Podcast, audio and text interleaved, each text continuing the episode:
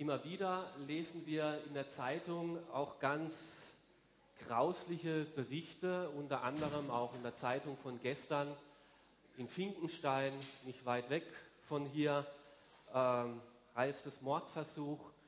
25-jähriger Sohn versucht, seinen 60-jährigen Vater zu erstechen. Leider kommt es gar nicht so, so selten vor. Immer wieder liest man das, Mutter ähm, nimmt ihr Kind mit in den Tod äh, oder Vater erschießt seine Frau und den fünfjährigen Sohn. Unglaublich, immer wieder Kopfschütteln, man versteht es nicht, warum. Schlimm genug, wenn sich jemand selber aus dem Leben stiehlt und die anderen mit dem Schmerz allein zurücklässt, aber auch noch die anderen mitnehmen. Man kann es kaum verstehen. Warum nehmen die sich nicht Hilfe? Warum öffnen sie sich nicht? Warum sagen sie nicht, ich halte es nicht mehr aus, bitte helft mir? Und ich kann verstehen, mein Sohn, einer meiner Söhne sagt, Papa, warum liest du überhaupt noch Zeitung? Das ist ja so grausig und so, warum tust du das überhaupt an? Dass man da aufhört und sagt, das muss ich mir nicht jeden Tag geben. Und jetzt mute ich euch aber was zu. Jetzt lesen wir in der Bibel einen Bericht, wo genau das stattfindet. Dass ein Vater seinen Sohn umbringen möchte. Und in gewisser Weise ist dieser Bericht noch viel schlimmer als das, was wir in der Zeitung lesen. Er macht es nämlich ohne äußere Not. Und er macht es sogar auf höchste Anordnung. Gott selber, er glaubt, Gott selber sagt es zu ihm, du sollst deinen Sohn umbringen. Unvorstellbar. Also wenn ich nicht schon Christ wäre, würde ich sagen, also so ein Gott kann mir gestohlen bleiben. Aber wir lesen zuerst mal die Geschichte, um dann darüber nachzudenken. Sie steht im ersten Buch Mose im Kapitel 22 in den Versen 1 bis 13. Für jene, die Phase haben, das ist der Anfang, also Genesis, Schöpfung, erster Buch Mose, Kapitel 22 ab Vers 1. Einige Zeit später stellte Gott Abraham auf die Probe. Mach das mal aus, das ist meins.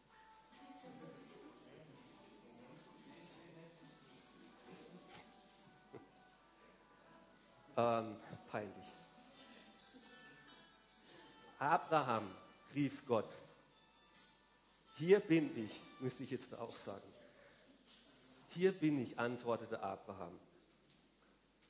Nimm deinen einzigen Sohn Isaak, den du so lieb hast, und gehe mit ihm ins Land Moria.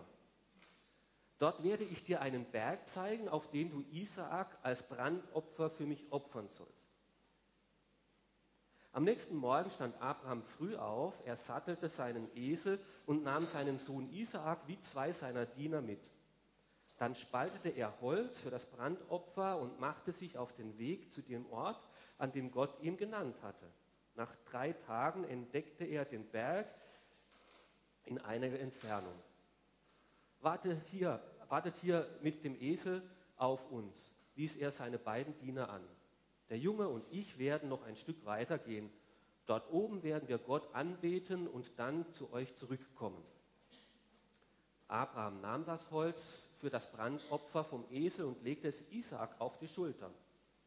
Er selbst trug das Messer und das Feuer. Während die beiden zusammen auf den Berg stiegen, fragte Isaak seinen Vater, Vater, ja, mein Sohn, antwortete Abraham, wir haben Holz und Feuer, sagte der Junge, aber wo ist das Lamm für das Opfer? Gott wird für ein Lamm sorgen, mein Sohn, antwortete Abraham. So gingen sie zusammen weiter. Schließlich kamen sie an die Stelle, die Gott Abraham genannt hatte. Dort baute Abraham einen Altar und schichtete das Holz darauf. Dann fesselte er seinen Sohn Isaak und legte ihn auf den Altar oben auf das Holz. Abraham nahm das Messer, um seinen Sohn als Opfer für den Herrn zu töten. In diesem Augenblick rief der Engel des Herrn ihn vom Himmel her zu, Abraham, Abraham. Ja, antwortete er, ich höre. Lass es sein, sagte der Engel. Tu dem Kind nichts, denn jetzt weiß ich, dass du Ehrfurcht vor Gott hast. Du hast sogar deinen einzigen Sohn auf meinen Befehl hin geopfert. Du hättest sogar deinen einzigen Sohn auf meinen Befehl hin geopfert. Da sah Abraham auf und entdeckte einen Schafbock, einen Widder, der sich mit seinen Hörnern in einem Busch verfangen hatte. Er holte den Schafbock und opferte ihn anstelle seines Sohnes als Brandopfer. Wie kann man so etwas, so eine Geschichte verstehen? Wie kann Gott so etwas zulassen oder noch schlimmer? Diese Frage stellen wir uns ja immer, wie kann Gott so etwas zulassen? Aber hier ist es ja noch schlimmer, wie kann Gott so etwas veranlassen? Es scheint so, als, Gott, als dass der Gott des Alten Testamentes und der Gott des Neuen Testamentes zwei verschiedene Persönlichkeiten wären. Damals war Gott grausam und brutal und hart. Und im Neuen Testament ist Gott Liebe und gnädig und barmherzig. Und das zum Beispiel jetzt oft so ausgedrückt, damals im Alten Testament heißt ja Auge um Auge, Zahn um Zahn. Und im Neuen Testament sagt Jesus, liebt eure Feinde. Also müssen es ja komplett unterschiedliche Zugänge zu Gott sein. Ich denke aber, das Gegenteil ist der Fall. Und ich hoffe, dass wir es miteinander entdecken heute. Gerade diese Geschichte macht deutlich, dass der Gott, des Alten Testamentes genau derselbe ist wie der Gott des Neuen Testamentes. Und ich denke, dass hier Jesus, der im Neuen Testament sagt, liebt eure Feinde, genau in dieser Geschichte schon vorkommt. Dass Christus im Alten Testament, so ist unsere Serie heute, ähm, hier schon vorkommt. Und ich denke, dass hier Gott dem Abraham schon zeigen wollte, was er später mit Jesus tun möchte. Bitte macht es. Rechts unten der letzte Knopf, einmal draufdrücken. Der rechte Knopf, einmal draufdrücken. Der große, genau. Danke. Wie soll man diese Geschichte verstehen? Wie kann man dadurch Gott besser kennenlernen? Und ich möchte euch einladen, heute mitzudenken. Es ist eine Predigt zum Mitdenken und aufmerksam dabei zu sein. Das Erste, meine Beobachtung ist, es ist eine einzigartige Geschichte. Es kommt das einzige Mal hier in der Bibel vor, dass Gott so etwas von einem Menschen überhaupt verlangt. Es gibt kein Gebot sonst in der Bibel, wo man sagt, unter diesen Umständen gibt es keine andere Lösung, da musst du deinen ältesten Sohn opfern. Es finden wir nicht so ein skurriles Gebot im Alten Testament.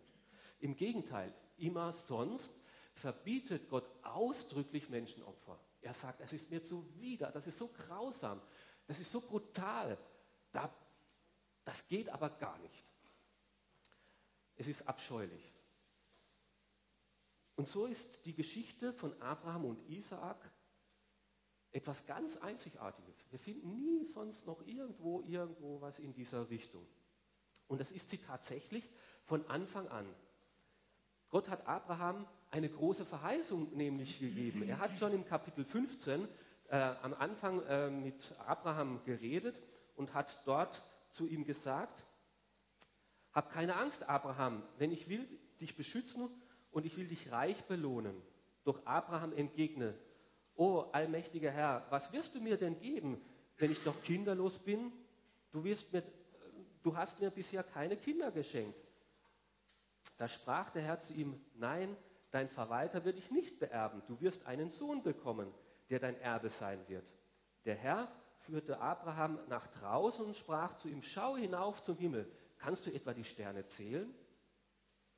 Dann versprach ihm, so zahlreich werden deine Nachkommen einmal sein. Und das hat Gott zu Abraham gesagt, obwohl er schon in hohem Alter war, dass er einen Sohn bekommen wird und ein großes Volk werden wird. Und Abraham war 80 Jahre alt und seine Frau war zehn Jahre jünger, in den 70ern. Wie soll das gehen? fragte er sich. Aber Abraham glaubte an Gott und vertraute ihm. Okay, Gott ist groß, kann alles, okay. Und dann passiert aber genau nichts.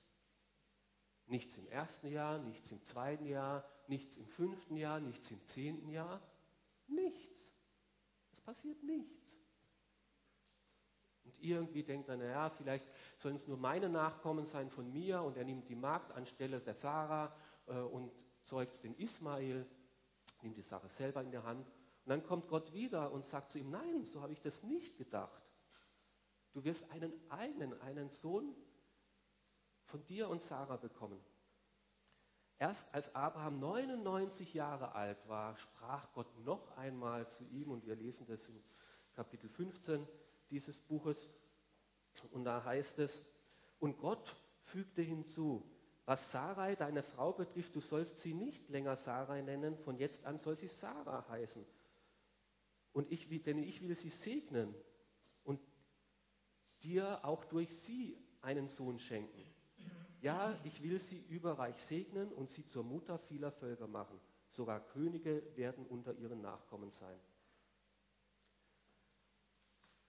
Mit 99 Jahren. Und die Reaktion von Abraham war völlig verständlich. Da heißt es, Abraham warf sich ehrfürchtig vor Gott nieder, doch insgeheim lachte er ungläubig. Wie soll denn das passieren? Also jetzt haben wir es ist endgültig vorbei. Auf natürlichem Weg geht es nicht. Wie kann ich mit 100 Jahren, meine Frau mit 90 Jahren, noch Kinder in die Welt bringen? Wie soll das passieren? Absolut unmöglich. Und wir müssen uns natürlich schon fragen, Gott, warum machst du das so kompliziert? Wenn du einfach nur vorhast, dass aus Abraham ein großes Volk wird, also dann muss es nicht so kompliziert machen. Dann schenk ihm doch endlich die Kinder und dann muss er auch nicht bis 100 warten. Und was soll überhaupt ein Sohn? Ja, also das ist ja bei uns schon, hm, no, ja, es geht mehr, ja, also man kann mit einer Frau schon zehn Kinder, das wäre richtig mächtig, ja, und dann viele Enkel. Und dann kann man am Lebensabend so hinsitzen und sagen, mein 100 Enkel, Urenkel, ja, nichts davon. Das heißt, es wird deutlich, es muss Gott irgendwie um mehr gehen, als ihm jetzt einfach nur aus ihm ein großes Volk zu machen. Er muss da noch was anderes äh, gedacht haben, was da werden soll. Weit mehr als über jetzt hinaus. In einer tieferen Ebene, auf einer tieferen Ebene möchte er dem Abraham und uns etwas zeigen. Wir haben vor zwei Sonntagen oder drei Sonntagen schon gehört, wie Gott mit Adam und Eva geredet hat. Und er hat gesagt, ja, jetzt habt ihr echt ein Problem. Ihr habt die Sünde in die Welt gebracht, jetzt ist Tod und Leid da in dieser Welt. Und vor allem, ihr seid von mir getrennt.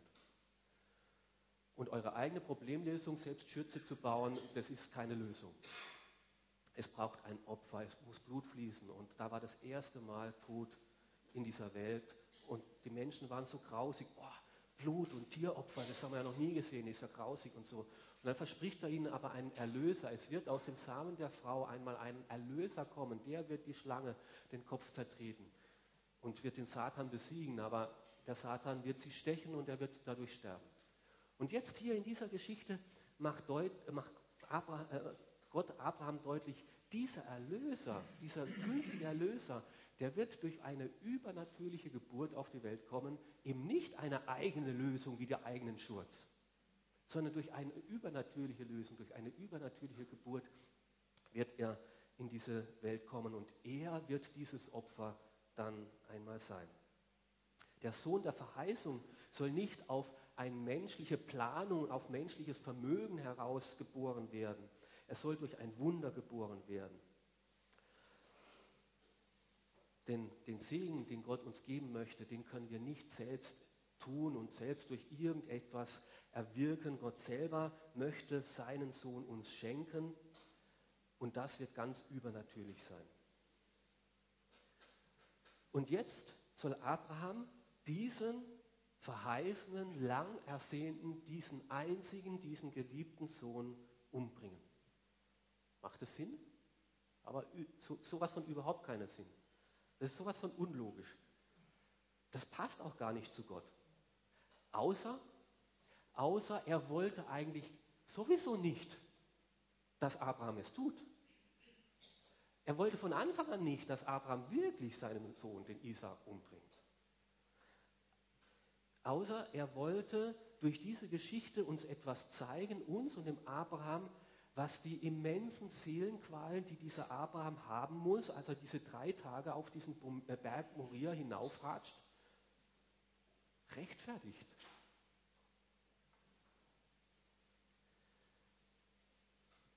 Also, es ist eine einzigartige Geschichte. Und das Zweite, es gibt auffällige Parallelen. Es gibt auffällige Parallelen. Wenn wir genau hinschauen, dann erkennen wir erstaunliche Gemeinsamkeiten von dem, was hier bei Abraham passiert mit Isaac und bei dem, was Gott tausende Jahre später selbst als der Vater mit seinem Sohn Jesus Christus macht. Beides Mal ist es der einzige Sohn, der geopfert werden soll. Der lang ersehnte Sohn, der lange im Voraus verheißen war, der Sohn, auf dem die Verheißung lag, wo man alles erwartete, die Zukunft und die Erlösung, der geliebte Sohn, der Sohn, der durch eine übernatürliche Geburt in diese Welt hineinkam. Beides Mal bei Abraham und nachher bei Jesus. Beide trugen das Holz auf ihren eigenen Schultern diesen Berg hinauf. Beide ließen sich bereitwillig, bereitwillig fesseln. Beide gehorchten dem Willen des Vaters widerspruchlos. Und beide Söhne waren erwachsen. Der Isaak war auch kein kleiner Bärsch mehr. Der war erwachsen. Es wäre ein leichtes gewesen, einen 100-Jährigen oder 112 Jahre, keine Ahnung, mit 100 hat er das Kind gekriegt, keine Ahnung, war er jetzt 14 der Sohn oder 18, mit 118, 118-jährigen Mann, da muss er nur anpusten, fällt er schon um. Ja? Also, ein leichtes wäre gewesen, du kannst keinen Teenager, keinen Jugendlichen einfach so fesseln. Und wo liegt überhaupt der Berg Moria? Der Berg Moria ist das Jebusitergebirge, wo Jebusiter dann eine Burg drauf gebaut haben. Das war genau der Ort, wo David später diese Burg eingenommen hat und zu seiner Hauptstadt gemacht hat. Das war genau der Hügel, wo Salomo später den Tempel drauf gebaut hat. Das war der Hügel, wo Jesus Christus gekreuzigt wurde. Der Berg Moria ist der Hügel Golgatha. Es gibt so viele Parallelen, dass man fast gar nicht mal anders kann, zu sehen, hey, hier geht es eigentlich um eine Vorschattung von dem, was er 2000 Jahre später mit Jesus tun möchte. Es gibt aber einen offensichtlichen Unterschied. Isaak wurde nicht getötet, Jesus wurde tatsächlich ermordet. Und das führt uns zu unserem dritten Punkt, eine ganz besondere Bedeutung dieser Geschichte. Was wollte Gott jetzt wirklich? Er wollte es nicht, dass Abraham seinen Sohn wirklich tötet. Das wollte er nicht. Er hat keine Freude an menschlichem Leid. Gott hat nie, auch nicht hier, einmal auch Menschenopfer gewollt. Gott hat selbst ein Ersatzopfer für ein Ersatzopfer gesorgt und dass dieses Ersatzopfer mit seinem Blut für uns stirbt. Es heißt hier, der Engel des Herrn rief vom Himmel her, Abraham, Abraham, hör auf. Und immer wenn wir lesen im Alten Testament, der Engel des Herrn, nicht ein Engel des Herrn, sondern der Engel des Herrn, der eine Bote im Auftrag Gottes, dann ist es der Gesandte, den Gott schickt, dann ist das Jesus Christus im Alten Testament. Jesus, der tausend Jahre später, wie wir gesehen haben, durch eine übernatürliche Geburt Mensch wird, in unsere Welt hineinkommt, der hat vorher schon Ewigkeiten gelebt, mit Gott gemeinsam. Er war immer schon bei Gott da und hat mit ihm zusammen regiert und mit ihm zusammen die Heilsgeschichte gestaltet. Und dieser Jesus kommt jetzt und sagt zu Abraham, halt, opfere deinen Sohn nicht. Du musst das nicht tun, weil ich werde hunderte, tausende Jahre später dieses Opfer sein. Und ich werde anstelle des Isaaks, ich werde der Erlöser sein und dieses Opfer auf mich nehmen und die Sünden der Menschen hinwegnehmen. Und noch etwas ist erstaunlich, wenn man genau hinschaut, wenn man diese Geschichte liest, wo sie miteinander auf diesen Berg hinaufgegangen sind und Abraham, äh, Isaak seinen Vater Abraham fragt und sagt, du, also wir haben alles dabei, nur das Lamm fehlt. Dann sagt Abraham, Gott wird sich das Lamm noch erwählen. Nur nachher, wenn die Geschichte wir weiterlesen, finden wir kein Lamm. Wir finden einen Widder, einen Stier. Also das eine ist männlich, das andere ist weiblich. Ähm, ja, warum? Es wurde klar, das, was ich jetzt hier opfere, diesen Widder, ist noch nicht das eigentliche Lamm, das letztliche Lamm, was dort, das ist nur vorübergehend, das ist nur Ersatz bis dahin, bis das letzte Lamm dann kommt. Und dann hatscht Jesus durch Israel und Johannes, der Täufer, der Bote Gottes, sagt zu ihm, das ist das Lamm der Welt, was die Sünden hinwegträgt. Und sagt, das ist jetzt das Lamm, auf was wir seit Abraham warten. Und Abraham sollte diesen wieder als Brandopfer bringen. Brandopfer werden immer für die Sünden der Menschen gebracht. Das sollen die Sünden vernichtet werden, komplett vernichtet und weggebrannt werden. Und das wollte Gott dem Abraham damals und allen Menschen in der ganzen Geschichte zeigen. Alle Tieropfer, alle Brandopfer sind nur vorübergehend, sind nur eine Vorschattung, bis einmal das wirkliche Opfer kommen wird. Bis einmal der verheißene Messias, der durch eine übernatürliche Geburt in diese Welt hineinkommen wird, bis er einmal wie damals, ganz ähnlich wie bei Abraham und Isaak, aber doch nun endgültig die Sünden der Menschen wegnehmen möchte. Er ist die Lösung, auf die wir seit Adam und Eva warten, der diesen Bruch, der zwischen Gott und uns entstanden ist, wo wir uns fürchten müssen vor Gott, wo wir nicht mehr in seine Gemeinschaft äh, kommen können, er ist die Lösung. Dieses Lamm nimmt die Sünden weg und du kannst wieder Gemeinschaft haben mit deinem Schöpfer, deinem Gott. Und nun spüren wir etwas vielleicht von, von dieser unfassbaren Liebe, die Gott zu uns hat. Der Gott war nicht der grausame Gott, der einfach so etwas befiehlt und mal sehen, ob die Menschen das mitmachen, er war der eigentliche Vater, der hier auf dem Berg ist mit seinem Sohn Jesus. Er war der eigentliche Vater, der diesen Schmerz trug. Und er sagt, es gibt keinen anderen Weg als dies, dass wir miteinander, Gott und Jesus, diesen Weg einmal gehen werden, um für die Menschen zu sterben. Dass wir die Schuld selber auf uns nehmen, damit die Menschen frei werden, um für ihre eigenen Sünden bezahlen zu müssen.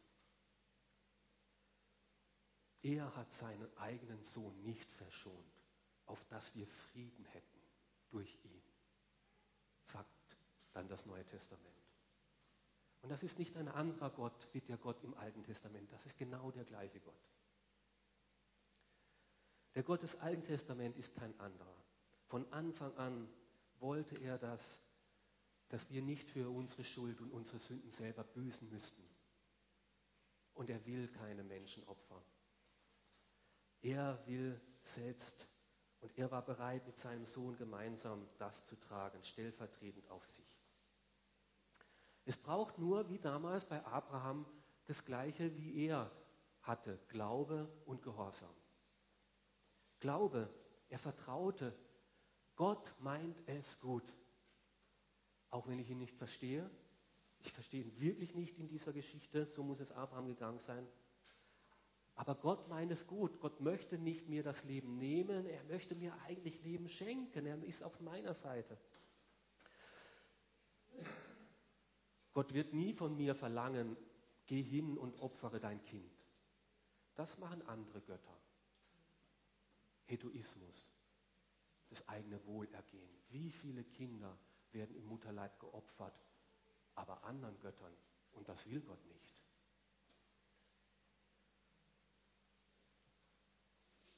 Und Abraham vertraute, dass er es gut meint und letztlich das Leben will. Und er hat gesagt, und selbst wenn Gott mir den Sohn nehmen sollte, er kann ihn mir wieder auferwecken. Er wird wieder auferstehen. Und auch das ist eine Vorschattung auf das, was mit Jesus dann später geschehen ist. Und so lesen wir, Abraham stand früh auf, früh am Morgen. Er machte das gleich und sofort, weil er Gott vertraut hat. Und das ist schon eine Herausforderung auch für uns. Glaube, vertraue ich so diesem Gott, von dem ich ja jetzt noch mehr weiß, dass er es nur gut mit mir meinen kann, der seinen eigenen Sohn nicht verschont hat, wie sollte er uns nicht alles geben? Er muss es doch gut meinen. Vertrauen wir ihm, auch wenn Verheißungen auch bei uns manchmal lange dauern, bis sie sich verwirklichen in unserem Leben. Da steht es und trotzdem warte ich schon zehn Jahre. Ja, so ging es Abraham auch und Gott uns das zumutet. Oder wenn er sagt, ich fordere dich heraus, ich will es jetzt wissen, vertraust du mir wirklich? Lass mal los, lass mal das, was dir so lieb ist, los. Wenn Gott dich fragt und es überhaupt nicht logisch ist, wenn er auch unseren Glauben auf die Probe stellt. Auch manchmal werden unserem Glauben nicht Glaubensproben erübrigt, wird auch unser Glaube auf Prüfungen ausgesetzt. Und diese Prüfungen sind nicht Willkür. Gott hat es nicht aus Jux und Tollerei mit dem Abraham gemacht. Er hat einen Sinn dahinter gehabt. Er wollte ihm etwas zeigen. Er wollte sich ihm offenbaren. Und so sind auch Glaubensprüfungen bei uns nicht Willkür. Gott will uns dadurch tiefer mit ihm verbinden und möchte uns etwas zeigen, möchte uns bewahren, möchte uns helfen. Es ist wie, wenn wir mit dem Auto zum TÜV fahren, da wird das Auto mal geprobt und da wird es auf äh, Drehzahlen hochgedreht und ob das mit den Abgaswerten noch stimmt und so. Und dann werden die Räder und ob die Bremsen richtig auf, auf die Bremsen getreten, ob die Bremsen noch halten. Es ist nicht Willkür, sondern damit in der Gefahrensituation das dann auch wirklich greift und wirklich funktioniert. Und so muss Gott anscheinend unseren Glauben auch immer wieder prüfen und herausfordern, damit wir tiefer werden und damit wir Bodenhaftung behalten und dass wir mit ihm verbunden bleiben. Glaube, Vertrauen und Gehorsam. Abraham musste dann schon dieses Opfer bringen. War es eigentlich noch ein Opfer für Abraham? Da ist jetzt ein Widder im Busch. Ja, das ist ja ein Widder nicht einmal von seiner Herde. Ja, also das hat er ja nicht mal von sich nehmen müssen. Aber er konnte nicht, äh, Gott hat jetzt auch nicht gesagt, jetzt habe ich es eh gesehen, dass du das ernst meinst, kannst auch wieder heimgehen. Sondern nein, er musste diesen Widder dann nehmen und wirklich opfern. Und so müssen wir auch dieses Opfer, was Jesus, äh, was Gott uns in Jesus anbietet, auch tatsächlich nehmen, für mich ganz persönlich in Anspruch nehmen und sagen, das ist mein Herr und mein Heiland. Ich will ihn in meinem Leben haben. Er soll für mich das Opfer sein. Und das drückt sich dann dieser persönliche Glaube auch zum Beispiel in einer Taufe aus oder später dann, dass ich zum Abendmahl gehe und sage, das ist das Blut von Jesus und sein Leib, der für mich vergossen worden ist. Und ich nehme es für mich in Anspruch. Und Gott möchte manchmal nicht nur wissen, was wir denken und was wir glauben und welche Theologie wir haben und was wir vorhaben zu tun. Manchmal möchte er es sehen, dass wir es tun. Und so müssen auch wir das angebotene Opfer von Jesus für uns in Anspruch nehmen. Glaube und Gehorsam. Und wenn wir das so tun wie Abraham, dann gibt es auch einen Segen, eine Verheißung, der nur die bekommen, die so glauben und gehorsam sind wie Abraham. Es gibt nämlich eine ganz interessante Stelle im Neuen Testament, wo Jakobus, der Bruder von Jesus, später dann in seinem Brief im Neuen Testament, im Jakobusbrief, auch sich Gedanken macht über diesen Abraham und Isaak. Und da schreibt er, Abraham vertraute Gott so sehr, dass er bereit war, alles zu tun, was Gott von ihm verlangte. Sein Glaube wurde durch sein Handeln vollendet. Und so geschah genau das, was die Schrift sagt. Abraham glaubte und Gott erklärte ihn für gerecht.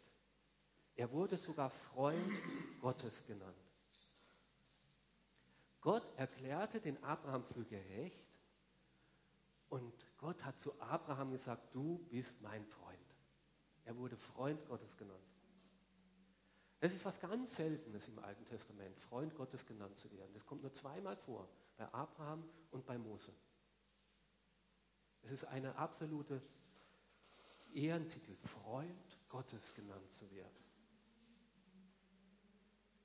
Aber wer so wie Abraham heute vertraut, dass Jesus das Opfer ist und es für sich annimmt, gehorsam im Glauben, zu dem sagt Gott auch heute noch, du bist mein Freund.